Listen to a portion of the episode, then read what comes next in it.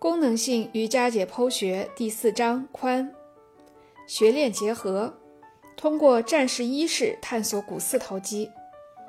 股四头肌是膝关节强大的稳定肌。我们在做战士系列的体式时，可以感受到他们的参与。在做战士一式时，大部分人能感受到前腿的股四头肌在强有力的收缩，以防止膝关节进一步屈曲。这是肌肉等长收缩的一个实例。在这个体式中，腿部的肌肉并没有产生真正的运动，而是在避免非期望的运动，即屈膝过度。股四头肌不是孤立存在的，始终有其他肌肉在帮助它们。在战士一式中，臀肌和腘绳肌也在发挥作用，阻止髋关节进一步屈曲。换句话说，这些肌肉在阻止髋部进一步下沉。在这个体式中，股四头肌作用于膝关节的力臂较短，所以在保持体式时，比其他肌肉的发力感更为明显。如果你保持任何一种战士体式超过十分钟，那不仅是股四头肌，你的臀肌和腘绳肌都会疲劳。通过做英雄式、卧英雄式和站位前屈式探索双关节肌，如前文所述。股四头肌和腘绳肌都是双关节肌，这意味着肌肉一端所跨过关节的姿势会影响另一端关节的活动性。这一点在拉伸这两个肌群时表现得特别明显。收缩股四头肌可以伸展膝关节，反过来，在做英雄式中，膝关节完全屈曲，股四头肌的远端及膝关节端就会被最大限度的拉伸。如果我往后躺做一个卧英雄式，那么就要伸展髋关节了。这意味着股四头肌跨过髋关节并附着在骨盆上的那一部分也会被拉伸。因为在做英雄式中，股四头肌的远端已经伸长了，所以在做卧英雄式的过程中，当我拉伸股四头肌的近端及髋端时，拉伸感会更为强烈。做卧英雄式，给股四头肌施加最大限度的压力。蛙式是另一个可以拉伸股四头肌两端的体式。腘绳肌的功能也是类似的。如果你先拉伸它的一端，那么拉伸其另一端就会变得更困难。一个简单的站位前屈式就能很好的体现这一点，特别是当你的腘绳肌很紧张时。你是否注意到，当膝关节伸展时，想要向前完全弯下腰会很困难？当你的膝关节屈曲时，你就可以让腹部更贴近大腿，也就是让髋关节充分屈曲。尝试先把膝关节屈曲，把腹部贴到大腿上，然后伸直膝关节。如果你慢慢的做这个动作，你可能会首先感受到膝关节后侧的紧张感。然后这种感觉会均匀地分散到整个腘绳肌上。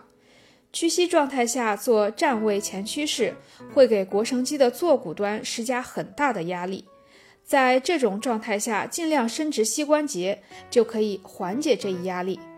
膝关节有一点屈曲也没有关系，这是一种可以均衡地分配肌肉两端的压力方式。体式练习中的腘绳肌撕裂和坐骨疼痛。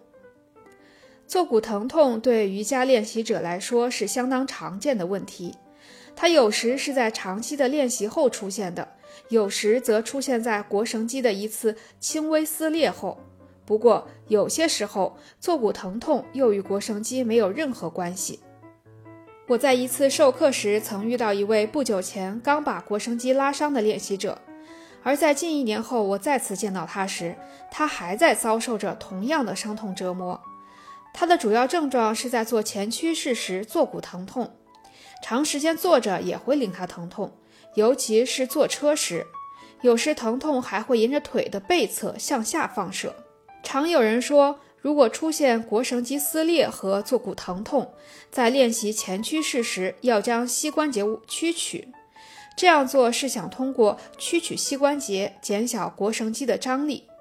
这在理论上听起来很不错。而且有时可能是推荐的做法，但是如果腘绳肌发生了撕裂，我通常不会建议练习者这么做。腘绳肌是双关节肌，改变任何一个关节，膝关节或髋关节的姿势，都会使承受更多拉伸张力的肌肉端发生改变。如果你在前屈式中屈曲膝关节，使膝关节端腘绳肌的张力减小，那么为保持同样的拉伸张力，腘绳肌的坐骨端的张力就会增大。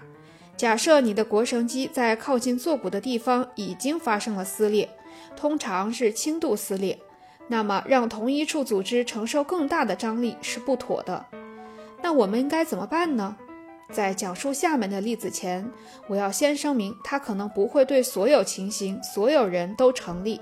不过，下述方法已经被证实，对一些遭受这种伤痛折磨的练习者是有效的。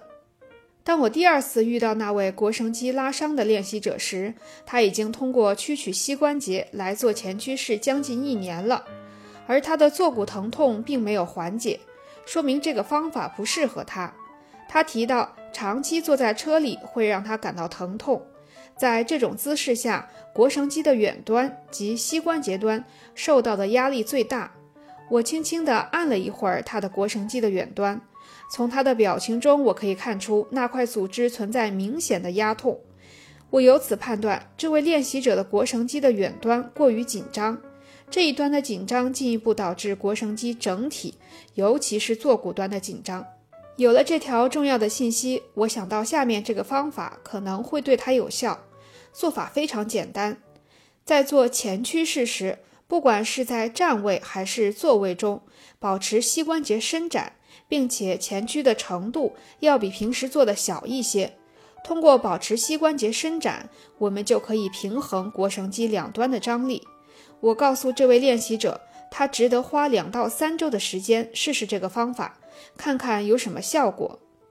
在采用这个方法练习四天后，这位练习者的疼痛就减轻了，他在开车时也不再受到疼痛的困扰，他的前屈式也能做得更深入了，而且在这个过程中，恐惧感和疼痛感都减轻了。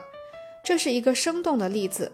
它让我们看到，通过深入思考身体的结构的功能，思考练习者的内聚性经历，思考当前有效和无效的方法，以及尝试一些新的方法，我们能够取得什么样的成果？内收肌是否限制了你的前屈？由于其所处的位置，大收肌的一部分在前屈式中会被拉伸，而大收肌的轻微撕裂可能导致坐骨疼痛。这种疼痛通常出现在分腿前屈式中，在这个体式中，我们需要拉伸大收肌，以外展双腿，分开双脚。大收肌的一部分附着于坐骨结节，这一附着部位使其后侧具有与腘绳肌类似的功能，即伸展髋关节。记住，一块肌肉可能具有多种功能。大收肌不仅仅是一块内收肌，它还可以伸髋，并且对髋关节内旋具有辅助作用。所以，当你增大髋关节的屈曲程度时，大收肌会被进一步拉伸。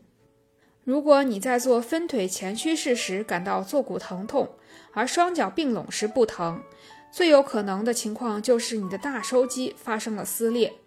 如果情况相反，即双脚并拢做前屈式时感到疼痛，双腿分开时不疼痛，这可能是腘绳肌发生了撕裂。正如我们前文所讨论的，假如大收肌撕裂患者采用对腘绳肌撕裂患者的建议，即在做前屈式时保持膝关节伸展，这种做法并不会产生相同的效果，因为大收肌不是双关节肌，它并不跨过膝关节。所以，膝关节是屈曲还是伸展，并不会直接影响它施加到坐骨上的压力。应该采用其他方式对大收肌进行轻度拉伸，以避免瘢痕组织堆积。分腿前屈式和其他拉伸大腿内收肌的姿势会有所帮助。